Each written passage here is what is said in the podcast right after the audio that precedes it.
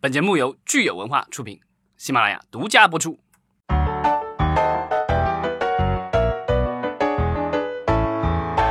欢迎大家收听新一期的影视观察，我是老张，我是九千，我是安。对这个之前的话，这个九千九姑娘来了以后就聊综艺，那安来了以后我们就聊这个电视剧。那这一期大家猜一猜，我们聊电视剧还是聊综艺呢？当然是电视剧了。啊，对，这个在说电视剧之前，咱们可以插播一个小新闻，因为之前咱们一直聊这个，就是吐槽我们的各种智能电视啊。这个这个，今天有关部门终于是这个使出了一招，这个就是十月十号的这个新闻，说是江苏省。消费者保护协会呃委员会吧，这个就是说做了一个调查，然后研究了一下所谓的智能电视开机广告，就之前我们吐槽的那个几十秒到一分钟左右的广告不能跳过，必须得看的那个东西。然后呢，这一次的话，江苏省是要求了乐视、小米等七家这个智能电视经营者，要求他们在这个做出一个书面的整改的方案。呃，江苏省是可能是第一个这样做的，但这样我觉得之后可能会陆陆续续，可能会有更多的消费者会抱怨这个东西，因为现在大家基本上家里的这个老的电视都淘汰差不多了，都可能都是这个智能电视了。对，但我是觉得开机广告不会就此取消，可能大家在去利益分配的时候会匀出一些来。呃，但是这个因为智能硬件本身它是不赚钱的，所以对于硬件生产商来说，它只能靠这个来去呃增加一部分自己的收入。嗯，但我的个人感觉是，就是买电视的时候，其实如果商家能够明确告诉消费者说，我这电视便宜，比如是比市场上便宜一千、两千块钱，但是你必须就是要看多少多少广告。这我觉得，如果消费者有这个知情了以后，然后他同意了这个事情，我觉得你再跟让他看，我觉得没问题。但是我觉得其实很多的消费者就是发现哦，电视挺便宜，然后各种功能挺好的，所以就买一台回来，结果发现 请了一个这个广告屏回家。但是这个本身就是一个行业内。默许的一个存在吧，大家都知道，如果这么便宜的东西你买回来，你不会有这么好的事情，所以肯定是要在广告时间上去多增加一些呃利益吧。嗯，好吧，这个反正就是我觉得我们这个后续也可以继续观察，就是说到底我们的这个智能电视能不能有广告，然后能有多长时间的广告，然后这个我们后续再观察吧。好，我们言归正传，跟之前的节目也还是一样的，我们先回顾一下第三季度的电视剧，然后有包括了我们的台剧、网剧有什么样的一些呃作品我们值得聊一下的，然后呢。下一期的话，我们会聊一聊第四季度有哪些值得大家啊看的。其实现在我们已经第四季度了，但是啊，其实很多的重头好戏还没有上演。我觉得首先请老张从几个数据的维度，就是因为现在不是到 Q 三了嘛，其实好多呃指数榜出来了，就是从 Q 一到 Q 三，相当于全年度只差 Q 四，已经出了全全就是三个季度的总排行榜，然后里面也有部分的 Q 三的剧集入围了。那这部分剧集其实就是后面咱们会重点说到的，因为它其实在无论是热度也好。口碑也好，各方面表现比较突出的。那先请老张盘点完了之后，我们接下去逐步去说。好，那个就是我们现在这个拿到的是一份就是啊百度的资讯的一个指数，然后统计了一月一号到九月三十号今年的这个我们的一些剧集。对，在这个里面的话，我们看到的就是呃今年呃夏天大家比较热衷的一些剧集，其实都是榜上有名的，比如说这个小欢喜。《陈情令》、亲爱的、热爱的、九州缥缈录、全职高手、长安十二时辰，这些都是大家都看过的。然后其实，呃，有不少得分也还不错的。然后另外还有啊，《烈火军校》啊，然后呃，是叫陈希元吗？陈希元，对我怕我念错了，语文不大好。老酒馆，然后七月与安生，然后这个遇见幸福，然后流淌的美好时光，时间都知道。对，这个就是说第三季度的话，我们还是有一些。呃，算是也能算爆款吧。这对这个百度资讯指数的话，其实说明是很多就是网友会去百度上，百度专门有个指数就是搜索他们，也就是说他们的那个民间热度。对。然后还有一部分是就是后面也请老张分享一个微博的指数，因为其实百度的话相对来说是偏资讯类的。就是大家去搜，那微博的话，其实是一个社交的平台，就大家更多会去一些从播前播后去关注，其实更多跟剧集本身的联动性会大一点。但是这个指数也有一部分是因为呃营销上面现在大家跟微博会合作，所以其实它是呃相比百度来说会是会掺杂了两方面的因素，就是从用户跟偏方也好，营销方也好去做的工作，应该是一个结合。对，其实微博这个榜单其实比较有意思的地方，我觉得啊就是因为在那个百度的那个榜单上，其实。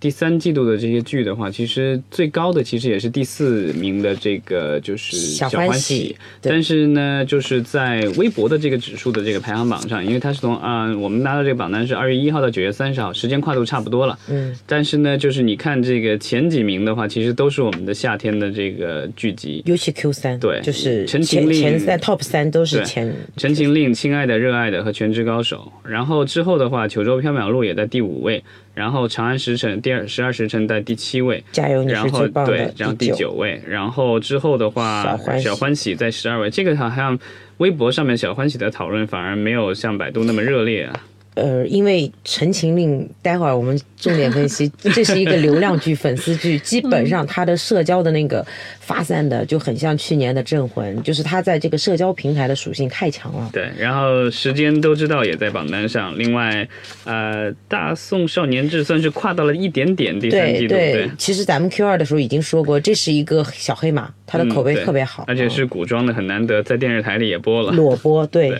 然后这个陈希陈希元元也是，然后流淌的美好时光，对这些就是算是今年的这些表现不错的剧集吧。对。然后说到电视剧的话，可以请老张分享一下，我们第三季度就是出了一个那个 CSM 五十九城的一个数据，那其实这个基本上全部是属于它呃电视剧嘛，对，对电视剧的话，就是这个榜单可能会跟咱们的有点不一样。刚才念的那些啊，因为第一名的话是这个老酒馆，这个也是呃算是暑期播的。当然，我觉得它的可能受众偏呃年纪大一些成吧。成中中年一点，而且是高满堂的作品，之前这个闯关东什么之类的，其实都是延续了这一个系列的，所以这个也是跟东北有关的一个啊、应该是在大连的一个故事，对吧？对，大连。嗯，然后呃，小欢喜的话，当然也是不负众望了，这个在二第二位，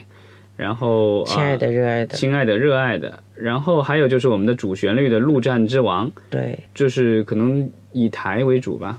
对，哎这这边收视率只只限于台卫视的卫视的就不算央视，全部省级卫视，对，然后还有山月不知心底事，就 IP 改编的。对，然后啊、呃再看这个加油你是最棒的也在里面，然后流淌的美好时光对，，Top 十全都是收视率是破一的，那接下去这些就是在零点几，就是接近于一。我看这个其实好像主要集中还是这几大卫视。呃在几大卫视以外的话，我唯一能看到的好像就是安徽卫视有一个对，安安安徽安徽算不算一线？因为一线的话就是黄金，就是那几个嘛，湖南，然后东方，然后江苏江苏、浙江、北京，就那几个就算是一线，因为他们买的剧独独播以及首播，然后以及他们的这个储备量啊什么的都是比较顶级。那像安徽那种，呃，算咱们一般算是就是二二二流二流卫视二线，对，二线吧，不要说二流了，是二线二线。不然就变成还有三流的。对对对对，然后数据层面差不多是这样的，因为其实 Q 三也没有专门出一个什么豆瓣的榜单，因为其实我们后面会说到，其实豆瓣现在有一些粉丝剧之类的，你按照那个来评判，其实对有些剧集来说不是特别公平，它不是在一个统一的维度里面，其实脑残粉会去刷是吧？也也也不是完全是啊，但是确实它的基从基数以及到这个受众，你你要大家都放在这个维度里去说，也有点就是。就是不是那么公平公正啊，然后还有一个就是现在很多平台也关闭了前台流量，所以我们也没有必要说完全从以前大家喜欢从播放量嘛，现在也没得刷了，就除了呃像爱奇艺关了、优酷关了，其实就几个嘛。那你其实这样几大主流有关的话，其实也没必要了去说这个数据。其实，所以刚刚前面老张分享的几个数据是蛮有意义的，因为其实你会发现，咱们日常生活中，你你左左邻右里、亲朋好友都会去讨论到民间热度很高的剧集，一定是在百度、微博这些社交以及资讯平台上面话题度峰值非常高的剧集。那同时，这些剧集包括有一些是因为呃。电视台播放的，它的收视率一定不会特别差。就是它虽然可能没有说一定是第一或者怎么样，但是它一定不会特别差。一定基本上大部分都是多面都是开花的，因为你这个剧集，以及待会儿我们可以带逐一去分享到他们的部分剧集的豆瓣也是有一定代表参考意义，但是仅限于一定啊，就是就不能说完全具有参考意义。对，因为有一些剧集，它的观众其实觉着好，然后也会去看，去去跟朋友们分享，但是他并不一定会去为了这个剧集去豆瓣上打分儿。比如说《老酒馆》这个戏。可能看他的很多人都是一些青年往上的这个中年吧，这个年龄层。那这个年龄层，他很显然他去微博刷的也不多，然后豆瓣也就更别说了。对，可能连豆瓣账号都没有。所以你就会发现，在微博峰值的那个上面，就是这部剧集会没有那么高，不是那么突出。但是你会发现，它在电视端收视非常的好。但老酒馆，我唯一的一个在微博上看到，其实是一个争议了，因为当时好像是有一些。人给老酒馆在可能豆瓣上什么打了一些比较低的分，然后这个导演就是说这个对跳出来说这个献礼剧你们都敢这么刷，这个就是这个恶意的这个灌水，然后说这个就是看也还好像是起诉了，如果没记错的话，他应该是起诉了，就是又豆瓣又被起诉了，所以我不知道这个他到底起诉谁，我没有特别明白，但是肯定是起诉豆瓣的，这可能是他唯一的一次上在我的这个微博的这个视线范围内出现。那我觉得我们可以一起把献礼剧说了，因为刚刚刚好说到老酒馆，因为其实献礼剧就是 Q 三今年也是比较特殊的年份嘛，咱们建国七十周年，所以是夏天都是为这个做准备。对，本来其实每年的 Q 三因为有国庆嘛，还有建军节之类的，本来都是偏。主旋律现实主义多一点，那今年可能更多有一些专门为他量身打造的。那其实我们整个 Q 三的话有几部，一部是《外交风云》，那还有《遇见幸福》《空降利刃》《陆战之王》在远方激荡。那其实第一波献礼剧，也就是都七八月份那一波刚刚播完。那像在远方激荡这些，就是第二波，对，九月刚上线的，其实现在还在播，可能会持续到十月底的样子。其实第一波已经交出了一份成。绩单，九千有说到这个，其实大部分这些剧集来说，就除了《陆战之王》，咱们看到，其实他们在豆瓣上面的整个评分就是。就跑，基本上这些剧也很少有人去刷啊，因为 因为它的一个受众就不是粉丝粉丝导向的问题，也不是现在这些小年轻愿意去为爱豆买单的这些剧的话，那其实他们的整个评价整体来说，这一波 Q 三都是至少是及格或者是良好的，就是都到能达到六分以上，对，有有大部分都还是偏七分以上的，对，整体的就是它的从从从班底到剧本到整个的这个故事。我觉得，包括到演员的表演，其实都还是蛮蛮，就是蛮在线上的。对，嗯，这些都算是相对的证据吧。这里面基本上其实都是这个现当代题材，就是可能。老酒馆的这个年代可能稍微久一点，对，是从二十年代开始讲，然后讲到建国。然后《外交风云》是属于比较纯正，就狭义上的那种主旋律剧，因为它是伟伟人题材，最最主旋律。而且它有有它有可能是重大题材那种，因为它是涉及到咱们伟人这种，就是这种项目都要特批的。对对对。然后《陆战之王》跟《空降利刃》是呃军旅题材的，军事的，它是单独可以做。像像那个《空降利刃》的话，它也是呃跟空军，用国家的空军。这个空政对对对合作的，所以都是有国家的这方面的力量的支持，所以这些剧就是你看最后出来的整体的成色也都比较比较好。对，因为像那个主演，我我据我所知，就是贾乃亮他们也都是去接接受了军事化的那个训练。对，然后他们的整个像呃空降利刃的话，它是有原型的，它的原型是就是从我们国家的一个呃就是军队的一个军人的身上，然后那个原型是参与了整个本子的。对他有贡献到他的很多的，就是事迹，所以这个其实可以也变成就是其实是一个职业剧，是吧？对他其实还算是职业剧，对他即使里面有有一些情感的部分，但是其实这个剧还不是现在我们老吐槽那种说就是。披着军旅外衣，他是很纯正的，而且他跟此前就是其实因为最近几年政策的原因，其实我们已经很少见到就是黄金档的这种这种军旅题材的剧，咱们的印象中会停留在以前《我的团长我的脸》啊、《亮剑》那种，呃，那个会比较旧一点儿的那那那种就属于军事题材。中古时期对对对，就是咱们，但是也很经典的，放到现在看也也也也不 out。但是我觉得，呃，《空降利刃》是属于一种，就是至少跟随着时代在变化的一种对，新新型的它。是属于在青少年的剧集里边就加入了这些热血呀、燃呀这些元素在里边，就是对这种青少年的粉丝来说是特别具有吸引力的。对，因为我身边来说，有很多九五后的女生看了这个也觉得很好看，就是这部剧，他们都反馈，然后他们也愿意去分享，因为我我有被被一些人安利说这个剧很不错，嗯嗯，就尤其是他们平时看一些甜宠里面，就是对他们来说可能会比较新鲜。对，尤其对这些九五零零后来说，其实稍微他们阳刚一些而且他们没有看到以前咱们那个年代的亮剑那些，就是算是比较老了嘛。这是对他们来说，他们这个时代的。就是专属的军旅的这种剧，我觉得挺好的。然后还有一个就是，呃，很想分享一下《在远方》。在远方的话，因为它的整个班底是鸡毛飞上天的班底，然后他又加入了刘烨、梅婷、马伊琍这种班，就是就是演员。其实整个的，就是让大家觉得本来是一个，呃，也是热剧大剧的一种对，就本来很期待，觉得嗯，应该不会，应该会特别的，而且它它这个行业剧的话，涉及的行业是现在比较热的这个行业，快递行业。对电子物流还有、嗯对，而且这一块儿此前国内没有相关的剧集涉及过，就它这个切入点蛮新的。而且其实因为我有追到现在，就大概播出有二十多集吧，快对，其实它整个来说就是除了。呃，因为我看很多人也在，他他豆瓣不是七点五嘛，其实他这个剧集如果撇除掉那一部分的话，其实上八是没有问题的。就是有一部分就是编剧在塑造女性角色的时候，主要女性角色的时候，可能会有一点点哈，就是我们私下说是不知道是直男思维还是什么，对，就是他很奇怪，就是在现在以及那个环境中，就是他都是九几年、零零年那，怎么就是像两个圣母一样的女性角色，为了男主角，就是有点那种。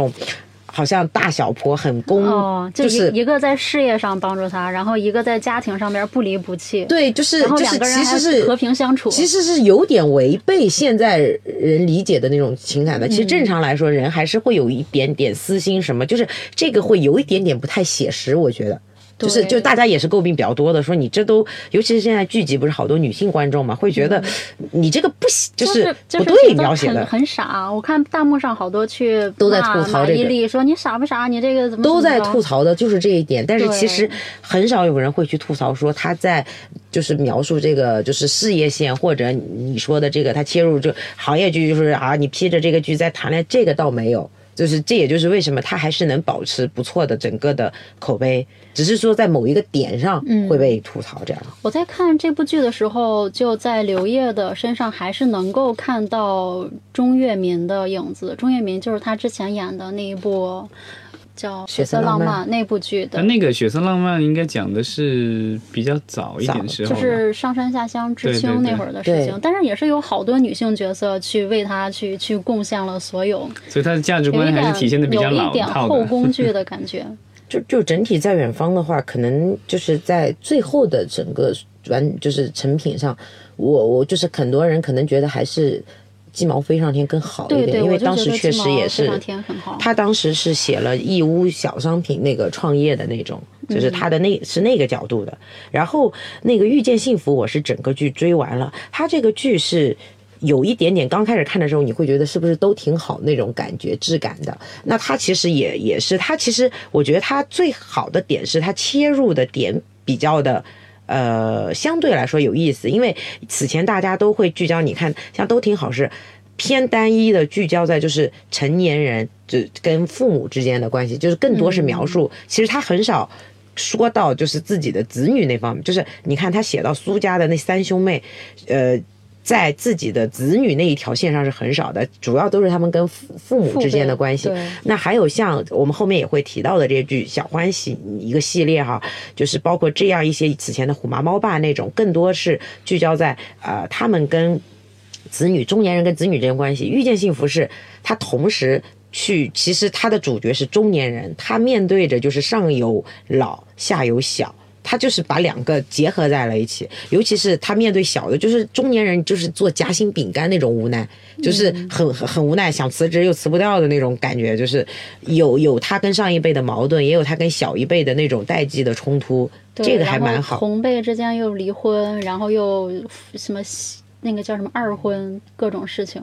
我我觉得他前面还写，所以我最后我还就是他有一点点魔幻现实主义，其实前面还蛮现实主义的，就是他塑造的就是里面像蒋欣那个女性角色，她可能。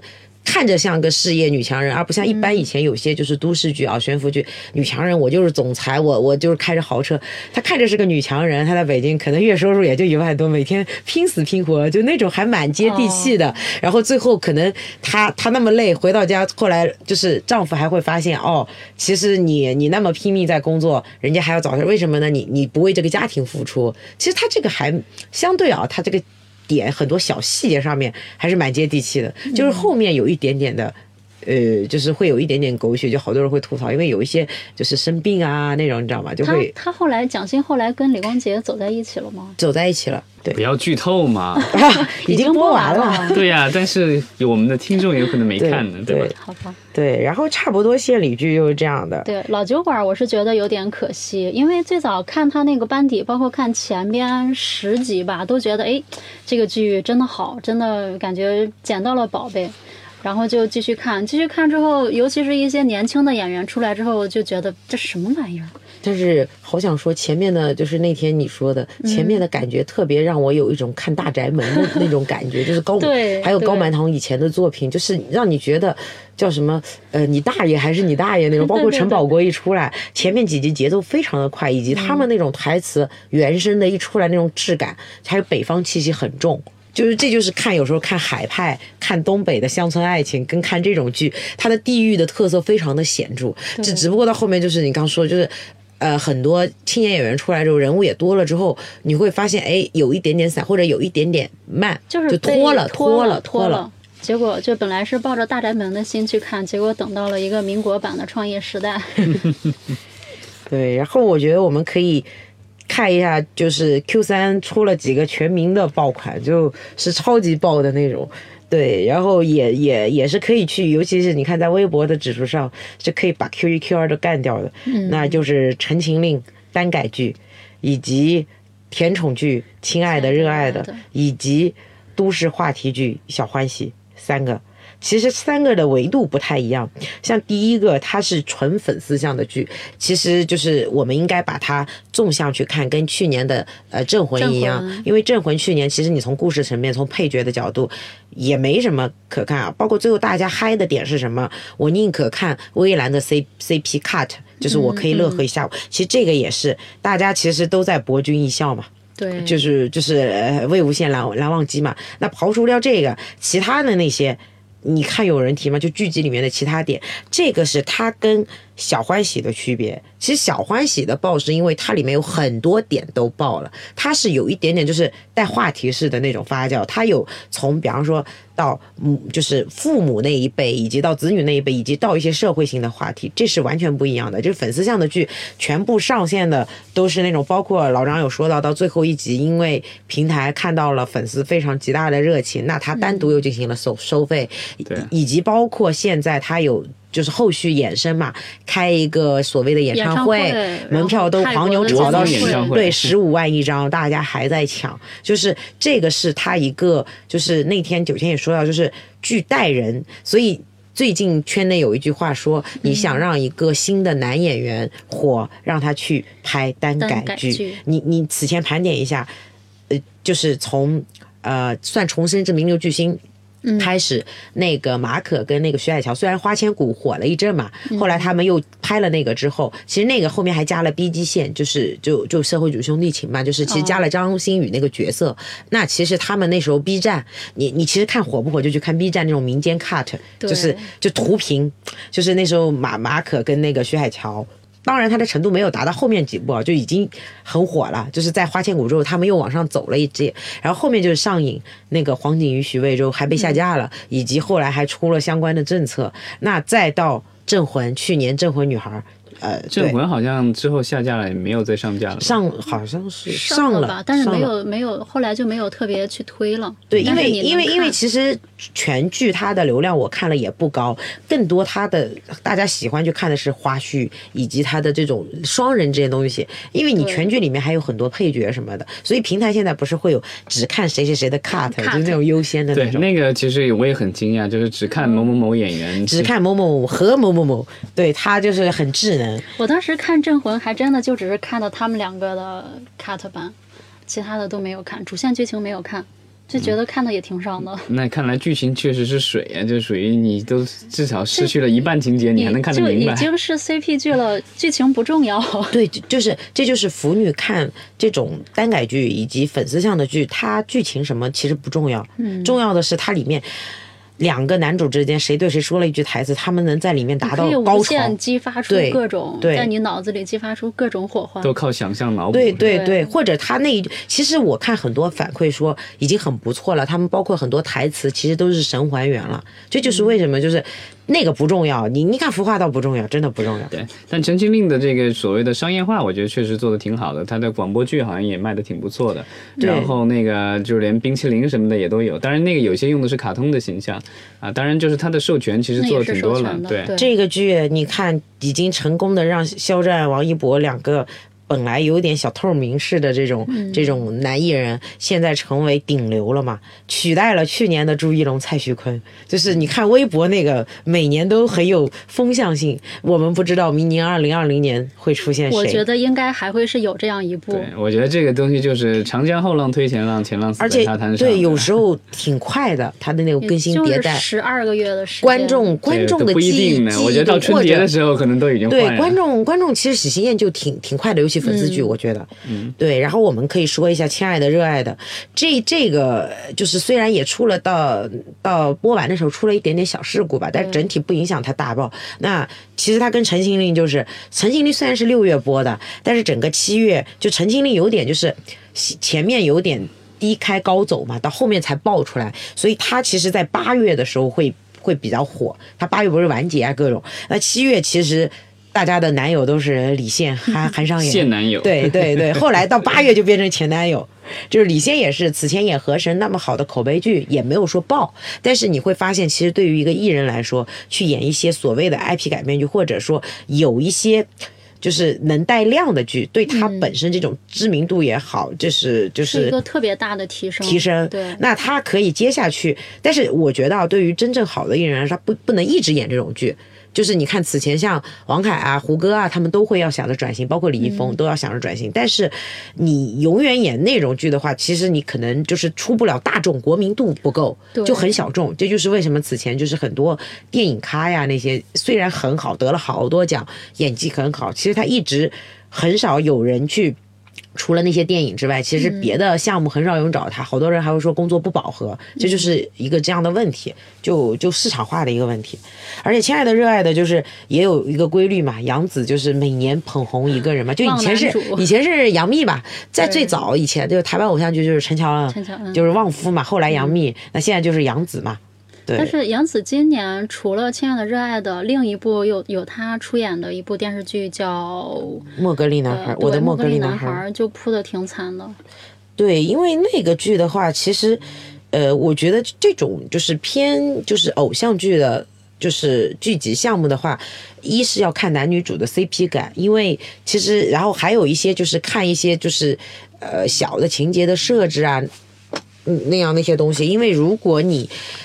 首先这两个都没有满足的话，其实大家看起来就会非常尬。其实这就说明到，其实像赵丽颖，其实大部分此前她的剧集 CP 感都很强，这就是为什么她一步一步走到现在这个位置。但是她此前，你看她跟陈伟霆搭档，跟呃各种人搭档，其实大家陈晓，大家都会觉得，哎，就就是让你代入感很强。但是她当年跟刘恺威演的那个，大家会觉得好像都是在各自演各自，就很奇怪。你你其实你演夫妻，你都没有那个。那那那那那种互动，没有那种火花。那其实这个就是马天宇跟杨紫也有点那个，他俩就是各自演各自的，他沉浸在他的世界里，他沉浸在他的世界里。而且杨紫本身我看也不怎么宣传这个剧，就是因为当时他整个都在宣传那个《亲爱的热爱的》，就是可能呃，虽然他跟马天宇关系啊，私下好像也还蛮好的，就是、就是大众所知他们是好朋友，但是也没一直就是那阵子不是还好闹出了一点点网上新闻什么的，就记者捕风捉影什么的，所以我看就主演自己对这个也没怎么太上心，然后好多莫格利的很多的热度都是其实营销方上炒上去的，它不是那种民间的热度，它里面的设置就是有点女工难受嘛，就是就是就是就是男男生会，因为马天宇的形象本身就会稍微柔弱一些些啦，然后那个女女主是个是个霸总什么的，但是对。其实你没发现杨紫的气场也不是啊，就是她的形象更加适合对她不是御姐型的，她去演这种亲爱的热爱的，非常就是感觉本色出演，嗯就是有点你看，其实她这个角色哪怕跟欢乐颂的小蚯蚓都有一点点像，就是可爱的、萌萌的，对，甜甜的那种。就是其实跟演员也很重要，而且这个亲爱的热爱的也有点一开始就是。他是到七八集之后突然间爆了，前面就是大家前面会 diss 他，觉得说好像就是李现那个角色怎么回事？因为他那个人物的关系设置的问题，前面就是感觉特别冷，也不说话，然后也没什么就是 CP 的一些很甜，不像有的剧一出来就是各种逼动什么没有，然后到七八集以后大家就会发现真香，你知道吗？就是就各种就是上头啊，对但我觉得就《亲爱的热爱的》那个，就因为我我自己没有没有看，但是有一段时间我老婆天天迷这个，然后我就发现这个东西可能对女性还是有很大的吸引力。虽然它的这个豆瓣的这个打分好像不是特别高，但我觉得对于女性的这个，就她吃这一套的话，她根本就不会理会，就是说这个东西分高还是低。对因为很多人看这部剧，就是说我白天工作已经很累、很疲倦了，我晚上可能下班很适回来职业女后，性看。对我就吃吃糖啊、磕磕糖啊，放松放松，弥补一下自己这个疲惫的心灵。而且它这个打着所谓电竞的名义，其实就是个言情剧嘛，电竞只是它里面的一个元素而已。所以这个说到电竞，就是跟另外一部做对比，就是《全职高手》。《全职高手》其实是一个，呃，Q 三让人觉得。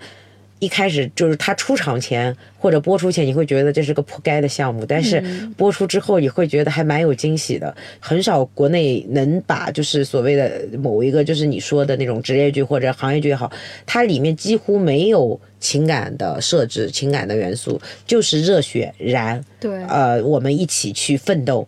全部的，就是以及现有的国产剧能在特效的业，就是那种层层 CG 的捕捉这种做到现在的游戏的。画面做的还挺不错的。对，因为你不能拿它去跟好莱坞大片，或者说就是那种特别超级对那些去对，但是我觉得也说明我们国内的国产剧也是一直在进步，他们已经能在他们现有的这个。能力范围内去做到最好，因为我有看到他们是找了，就是主演杨洋、江疏影，他们都是做了那个捕捉嘛，动态捕捉。对对对，而且其实就是也有说到杨洋为了这个剧，其实杨洋这个剧给人感觉就是还蛮惊喜的。其实剧跟演员应该都是相辅相成的，就是很多演员去拍一个剧的时候，明显就是拿了个钱去。走个过场，你会发现就是不走心。他走心了之后，你会明显发现，即使这个剧没有全民爆款说大火特火，但是它一定是能让观众，如果你真的喜欢这个剧，或者你看了这个剧，你是能感受到演员以及片方的诚意。就是这不是他们来圈钱或者是随便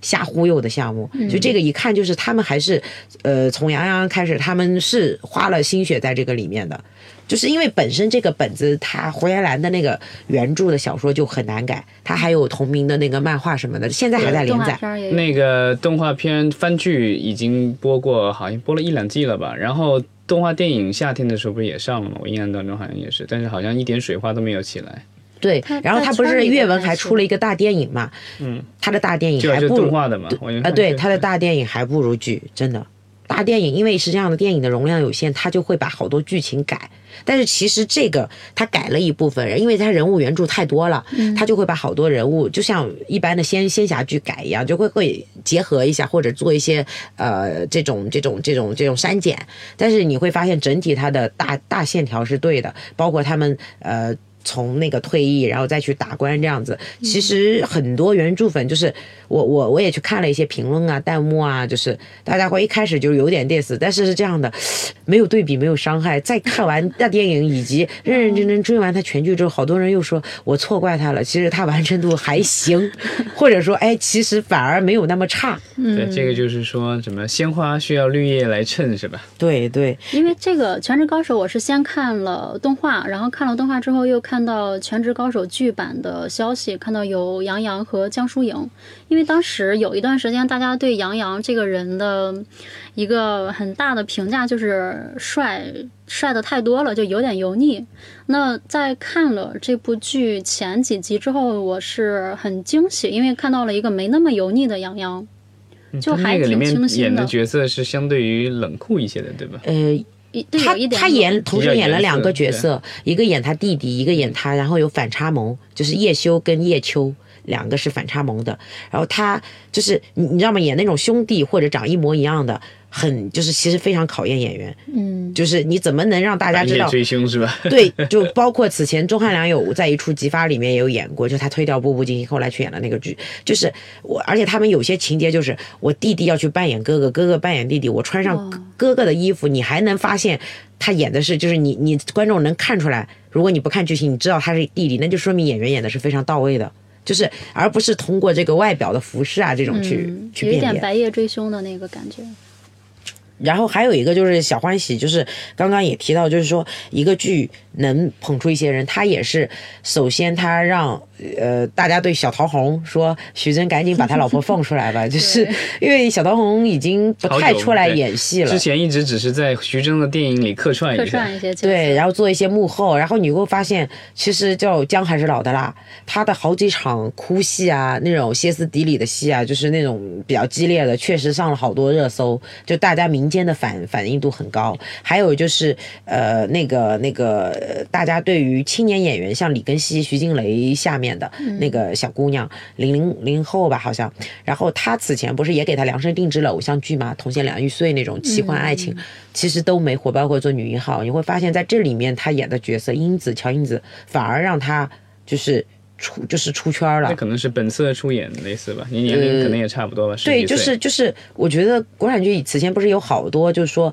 大家老是你一个四十八岁的我去演十八岁，这个小欢喜的好处是，他这几个年轻的演员就真的就那么嫩，所以他演起来是没有那个违和感，包括周琦。周琦不是还参加了《深入人心》，他真的是，而且他真的是会唱那个呃美声的。对。然后他在里面那个角色也是后来要去当艺人，然后唱美声。然后还有郭子凡，就是感觉很就是演的那个角色，呃呃红二代吧，还是官二代的那种。对对对，就是也蛮有点本色出演，就有点屌屌的、痞痞的，就是还蛮好的那几个年轻的小演员，包括演那个周琦的那个表弟的那个，嗯，对，那几个小演员现在都都都火了一阵儿。那黄磊他们海清就更不说了，黄磊这次好像还是编剧，他是编剧，然后艺术艺术总总监还是什么，就是监制啊什么的。对，对他他们小是一个系列，都是根据那个有一个作家的小说改编的，从此前的那个小别离小欢喜，他们柠檬在正在筹备另外一个嘛。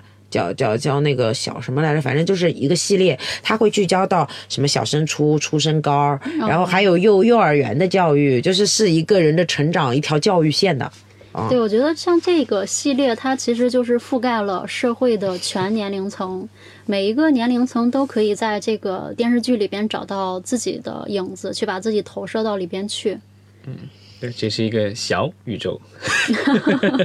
对，可以这么说。然后相相对于这些剧的话，它的国民度比较高。那还有一，也就是 Q 三有一，就是有一些的话，它是那种在小范围内。就是小爆了一下，就是、就是可能看的人都很嗨，它的成绩也不错。像腾讯有一个小纯网剧叫《外星女孩柴小七》，那它最后的流量是十二亿多，就是你又发现，在现有的这个体系里面不刷这个已经很不错了，因为因为你看现在大家一是关闭了前台，二是其实很多大剧量也刷，就是大家都不刷了之后，其实整体也并不那不那么高现。在几十亿的播放量就算很厉害了。对对对对对，然后能上十亿这种小剧已经小范围内还不错了，而且他我看他上了好几次热搜，都是民间的那种。他其实就是很很典型的那种小甜剧，就是你你就是带一点奇幻啦，就是跟去年的阿布啊或者节爱呀、你就把它呃理解为一个小版的节爱啦、奈何 BOSS 啦这种，就是它加了一点点呃奇幻的元素。但是其实你会发现，我们一直在讨论，以后观众就会越来越垂直化、精细化。那其实这种就所谓的分众剧嘛。分流了，其实它为什么现在很多人去做？其实像对于视频网站来说，它需要这种头部，咱们刚刚说的这些剧，那它因为内容是需要多元化，它也需要一些腰部剧。其实这种腰部剧对于它来说，其实从产品的属性，包括整个性价比来说是非常高的哎。，这个是分账的吗？这个应该不是，不是分账，应该是自制剧，对。因为我特别注意了一下他的，呃，男主在第一次露出他的健硕的身体的时候，是在两分五十六秒这个时间段。因为之前看那个韩剧的这个方法论的时候，就韩剧有一个非常著名的编剧说过，呃，男性角色去显示自己非常健硕的身体，一定要在七分这个剧这个剧第一集的七分钟之前，这样你才能够去抓住女性受众的心，让他们继续去观察。这就是为什么韩剧里面那么多经常安排男主角洗澡是吧？对这个剧里边也有。换衣服，换衣服，这个是最经典的，就是就是换衣服，就是那个镜头全身特写，要从这儿这儿这儿这儿这儿一直这样撸下去。对对，所以其实看起来是一个呃黑马，但是黑马的背后也是有很多这种成熟的方法论再去支撑的，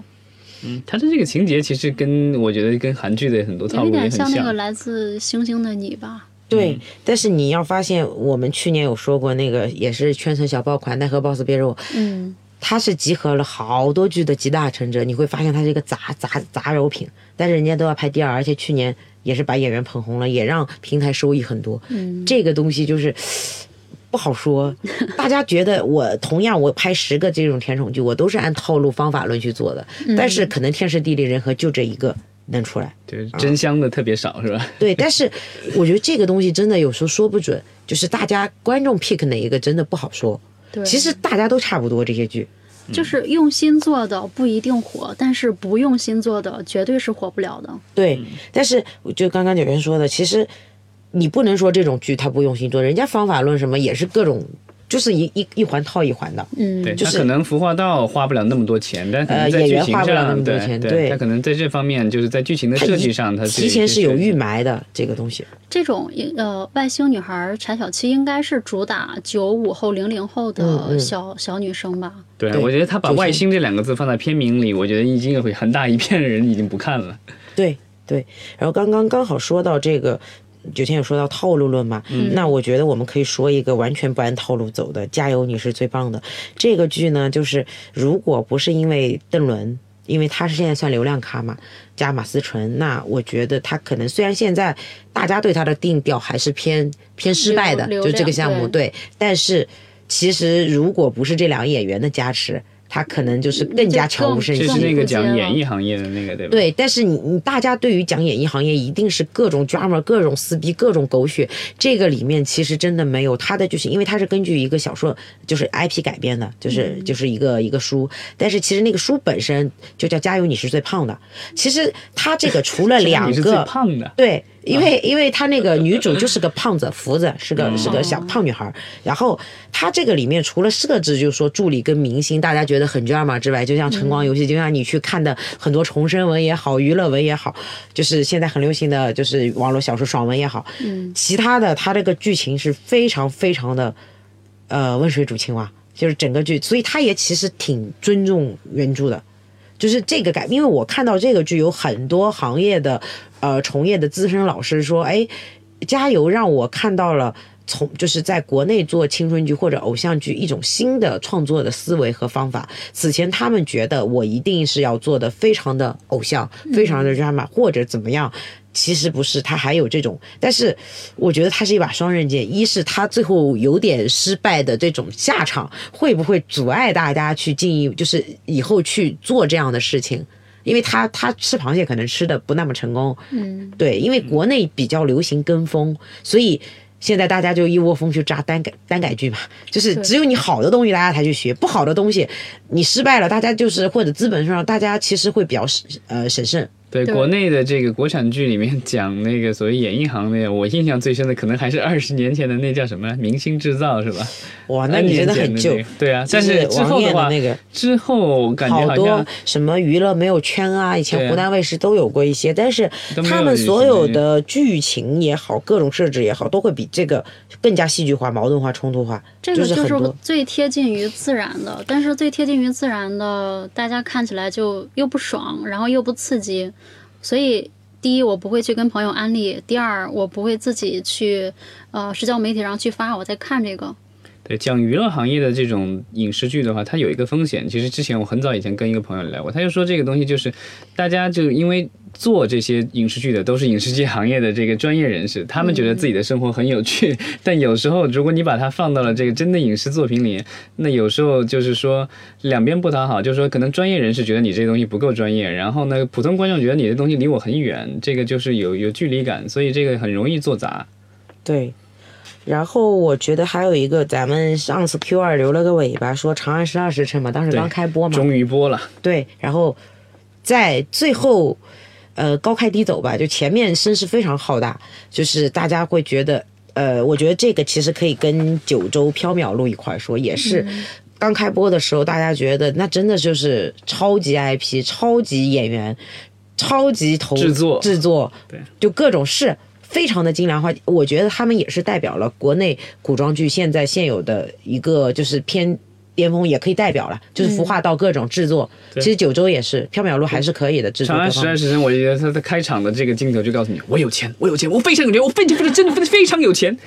对，包括他还搭了那个置景，全部就是真的是实景化。那个长城就是那个长城，就是给你看了很多啊。他就是对很以前的有些古装剧，可能为了呃为了这个，因为捉襟见肘，然后所以呢，这个就是就是很呃长一点很糙对很糙他那个就是尽量这个镜头打大来给你看。就真的让我让我有一种陈凯歌在拍《妖猫传》的那种感觉，就是、啊对就对吧？就是特他的，别的大唐那种。而且他他那个是在象山拍的嘛，就是说这个剧播了以后，很多人去象山玩嘛。对，但是其实到后面，尤其是随着那个七七七八月份，像《亲爱的热爱》，他们有些剧《小欢喜》那些都上了之后，包括《陈情令》，后续就瓜分了他很多热度。包括其实我看很多诟病，就是到最后就会发现他那个有一直大家都在吐槽他的呃，就是时长时长的问题。其实如果他稍微精简一点，可能更好，因为当时他开分的时候还挺高的，最后停留在八点四也不差，但是还是降了很多了，对吧？我们 Q 二的时候说的，对，那在今年整个电视剧，我们今年不是在讲 IP 赋能嘛？我觉得嗯它也是算是今年最成功的一个能够把 IP 赋能做到最大化的一个电视剧。我这边有一组数据说。随着《长安十二时辰》的播出，西安旅游周预订量同比增长百分之二十七。然后像大明宫么国家遗址公园，对什么大唐芙蓉园、陕呃陕西历史博物馆等景点成为打卡的热门地点，还有带火了火晶柿子、水盆羊肉，然后包括《长安十二时辰》的电子书阅读人数和纸质书的销量分别上涨了百分之八百一十八和百分之八百六十二，这个数据是非常惊人了。对，优酷好像之前好像也也宣布过一组数据，具体的我忘了，但是好像说这个有它有相当一定量的新用户是因为这个剧被拉进来的。对我就是，我就是为了看他买了会员。嗯，对，对所以就是这个剧虽然投入大，好像有嗯五六亿的投入吧，然后也是好几年，当然感觉到最后至少这个这个结果，呃，不是一个就是全民爆款剧，但是我觉得就是还是造成了比较大的影响力，然后而且也也有挺多的话题，呃，从里面的吃的和和这个穿着啊，但被人民日报好像还表扬了这个弘扬中华文化，对吧？对它里面的很多服化道很精致啊。当然，这个就是有一部分还是归功于这个他们从日本请来的，应该是美术指导吧，其实是大导演那个黑泽明的女儿。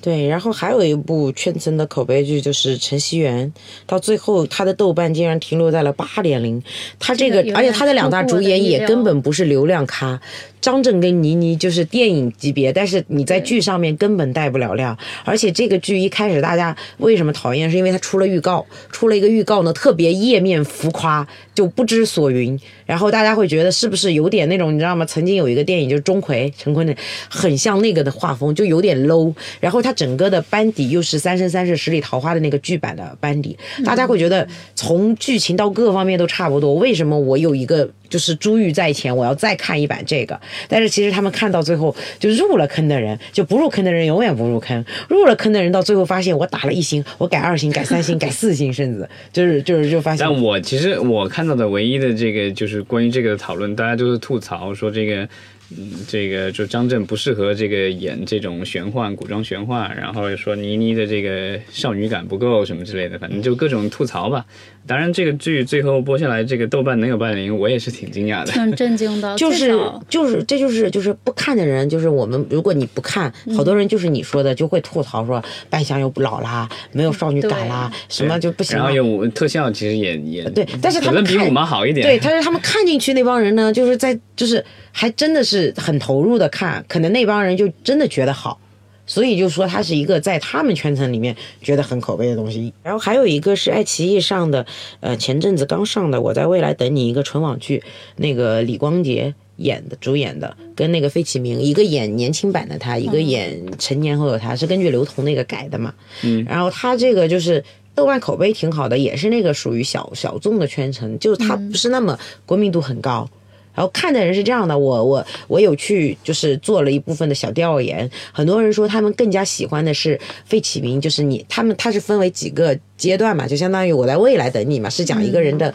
就是以前的阶段跟现在那个阶段，他们更喜欢他少年时期的那个那个感觉，那成年后他们可能觉得反而要不好看一点。或者说他们没有那么大的那种共鸣，就是他们觉得他们看那个少年的那那一段的时候，就有一种一九八八或者有一种看青春剧的那种感觉。那个好像是到了刘同的老家湖南哪儿这个小镇上面，这个还是县城上面，就是单这个实景拍摄的。对，然后还有说到就是 Q 三有几个所谓的热剧吧，大家一开始期待值比较高的，最后可能就是播完。也有点悄无声息吧，有些可能部分数据还行，但是你跟它的 cast 跟它的整体的这个投入期期待值对来说就就比较差。那前面我们说到过有九州，对对，这是第几个九州了，我都已经数不清了，是吧？好像每次都是在声势浩大，然后每次都告诉你说电影级别的制作，电影级别的特效，然后卡斯也挺大的，投入的特别大，拍摄周期特别长，然后上了以后结果。然后又又悄无声息了。对，它是前面其实挺好的啊，但是后面我发现大家的讨论度啊，各方面就下来了，也没有那么多人再去追它。而且这个就是之前他是宣布过一次档期，然后临时撤档，对吧？我记得是。然后当时我还看了一下预告片，当时我觉得这个刘昊然的古装扮相有点奇怪，然后我还想说这个是他。说了一个时间，我想那天我说我想看看这个是不是已经上线了，什么样子？结果一看，那没上线，然后又等了前面几集真的挺不错的，是还是让你看到了这种国产精品剧的那种质感的。但是因为它又很长，这种剧的话，而且九州的问题是你必须要对它的世界观设定非常的清晰，否则你会很混乱。你看的时候，那几个国，然后之间的一些纠葛，因为它有非常多的王子、王后这些什么圣女这些，你你其实你是要在那个，因为它它是一个架空的嘛，它不像是说你看有一些这个其他的一些历史剧，包括什么什么各种什么什么传的这个，其实它都是有历史存真实存在的一些皇帝啊或什么的，这个就是你我觉得代入感会稍微强一点。但是你像这种完全架空的话，它等于给了你一个全新的世界，所以你还需要一个适应的这个阶段。对。然后还有一个就是刚刚前面虽然收视率排名挺高的，就是新一屋那个小说改的《三月山月不知心底是》，欧豪跟宋茜演的。但是其实你看，以这两个人的，尤其宋茜那种流量的，嗯，他最后在社交上面也并没有引起什么就是大的这种讨论度。那还有就是娜扎跟窦骁，《十年三月三十三》，就是不知道这个，就是我从这个电视剧名字也都不知道他是要讲什么。他他讲了两对。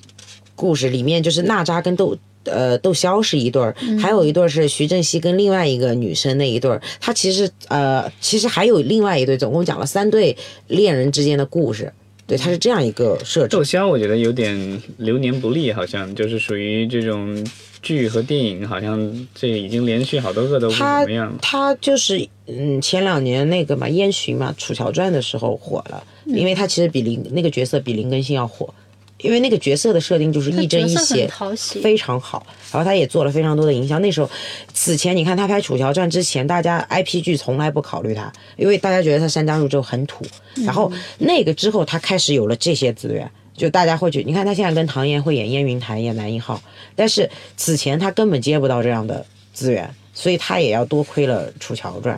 嗯，然后还有就是刚刚我们前面已经说到过了，《莫格利男孩》还有就是杨超越那个梁靖康《极限时期与你同行对羽毛球，他后来还出了第二个系列，最近是讲不是滑冰还是什么，第二个就是那个郭子凡，吗？郭子凡不是，就是极限时期，还有一个最近刚上线的，也也也没什么大的声量吧。对，然后还有一个就是唐嫣、窦骁，世间都知道，又是，呃，杨烁，还有就是归还世界给你娜扎、杨烁，你就发现其实那些来来回回，对，嗯，然后卫视剧一直在排列组合像世界都知道，就是讲那个女主。就是就是她的又又又有一点，就是她的记忆回到了十年前，嗯，就是她可能某就是她要去找十年前的那个恋人了，就现在都都流行这个，啊、对，我觉得就是怀旧风还是吹得满满都是。对，归还世界给你就是那个霸道男总跟霸道女总的故事，就是很，而且他上热搜都是因为杨烁很油腻，哦，就是跟小包总一样，欢乐颂一样，就是满满的大油田，对对对。然后还有就是七月与安生，那上热搜最多的就是沈月的演技，嗯，就是好像沈月只要她演，一定被吐槽。对对，就他只有那个小美好没有被吐槽，因为真的就是还啊，蛮好那是他出道的剧是吧？对，然后烈火军校就是于妈用了基本上年轻班的年轻版的那个延禧的功，就是班底，就是就除了呃徐呃徐白鹿加徐凯嘛，嗯，但是他一直其实好像他们他当时微博上也宣传了好几次，对这个的就是寄予厚望嘛，觉得会。怎么样？怎么样？怎么样？就是会以能能掀起很多的这个讨论啊什么的，但最后他播完了，其实也还好，就反而他的声量还不如此前白鹿跟徐凯那个招摇呢。哦，对，招摇，于妈从那个《延禧攻略》里积累的这些好感，感觉都快被消耗的差不多了。但是于妈的套路感觉就是三四年火火其中一个，嗯然后后边几年就靠吃这个老本儿，然后再过几年再火一次。对，然后其他 Q 三还有一些剧就是，嗯嗯，邵氏跟 TV 那个那个优酷又做了一个《飞虎雷霆激战》嘛，他们去年不是做了一个嘛，嗯，啊，这个我全部追完了，这个比去年那个好一点，但是他们其实一直想要打造的是《使徒行者》的下一步，就类似于《使徒行者》这样的爆款，其实到现在为止没有，包括腾讯跟 TVB 也出了《使徒行者二》和三，再也没有出现过那样的，因为到后面。它总是虎头蛇尾，前面设置的非常多的那种一环扣一环的东西，到最后用非常简单的方式，很简单粗暴的给你解开了，而且你你觉 对。你觉得很失望，对。他这个是粤语版还是普通话版？都都有而而且你看到满满的求生欲，当时他是在，呃，香港事件刚刚比较激烈的时候推出的，然后前面打的 logo 是“仅以此片献给香港中国香港警察哦，嗯，”，